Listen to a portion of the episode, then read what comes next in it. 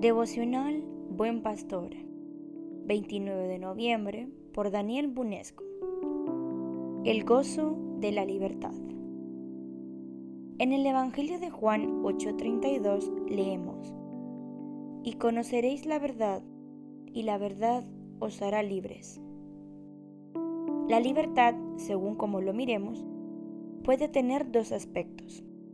El primero, negativo, referente a la liberación de algo que esclaviza, impidiendo el gozo de su creador.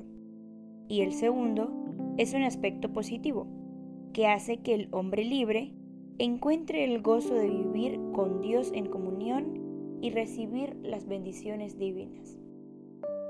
La libertad es opuesta a la servidumbre o esclavitud, ya sea física, moral o espiritual. La esencia de la libertad cristiana no se basa en la libertad externa, sino en el rescate de la esclavitud del pecado y de la corrupción interna, según Juan 8:34. Dice, Jesús le respondió, De cierto, de cierto os digo, que todo aquel que hace pecado, esclavo del pecado es. La libertad espiritual es el resultado de la obra de la regeneración del Espíritu Santo porque su presencia y obra interior produce libertad. Me gustaría compartir una historia de un duque italiano que fue a bordo de un barco de galera. Cuando este duque pasaba por la tripulación de los esclavos, preguntó a varios de ellos cuál había sido el crimen que les llevó a servir en el barco como remores. Todos reclamaban diciendo que no tenían culpa alguna. El responsable era otra persona o el juez que había sido sobornado para condenarlos. De repente, el duque paró delante de un joven fuerte que también estaba cumpliendo su pena. Al preguntarle lo que había hecho, el joven contestó, Mi señor, yo he sido condenado justamente. Quería tener dinero y robé para satisfacer mi voluntad.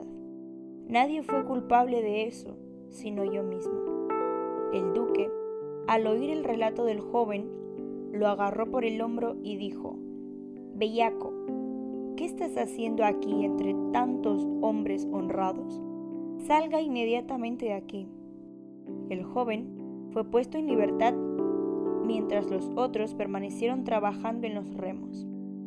En conclusión, muchas veces culpamos a los otros por nuestros fracasos, por nuestra soledad, por falta de dinero, por la pérdida de un empleo, por ser elegidos en favor de otra persona o por las situaciones difíciles que pasamos. No conseguimos ver nuestros errores, no reconocemos nuestros pecados, no comprendemos que la mayoría de las veces la culpa es nuestra. No percibimos cuán indiferentes somos, ignorando a Dios y perdiendo las bendiciones que Él ha preparado para aquellos que en Él confían. Cuando nos colocamos humildes delante del altar del Señor, confesando nuestras fallas y pidiendo perdón por nuestras malas actitudes, no porque no lo merezcamos, sino por los méritos de nuestro Salvador Jesucristo. Él nos abraza, retira toda la condenación, nos ofrece la bendición de la libertad para una vida plena de alegría. Reconozca sus errores, pida perdón y disfrute de la alegría de la libertad que solo Dios puede dar. Que Dios te bendiga.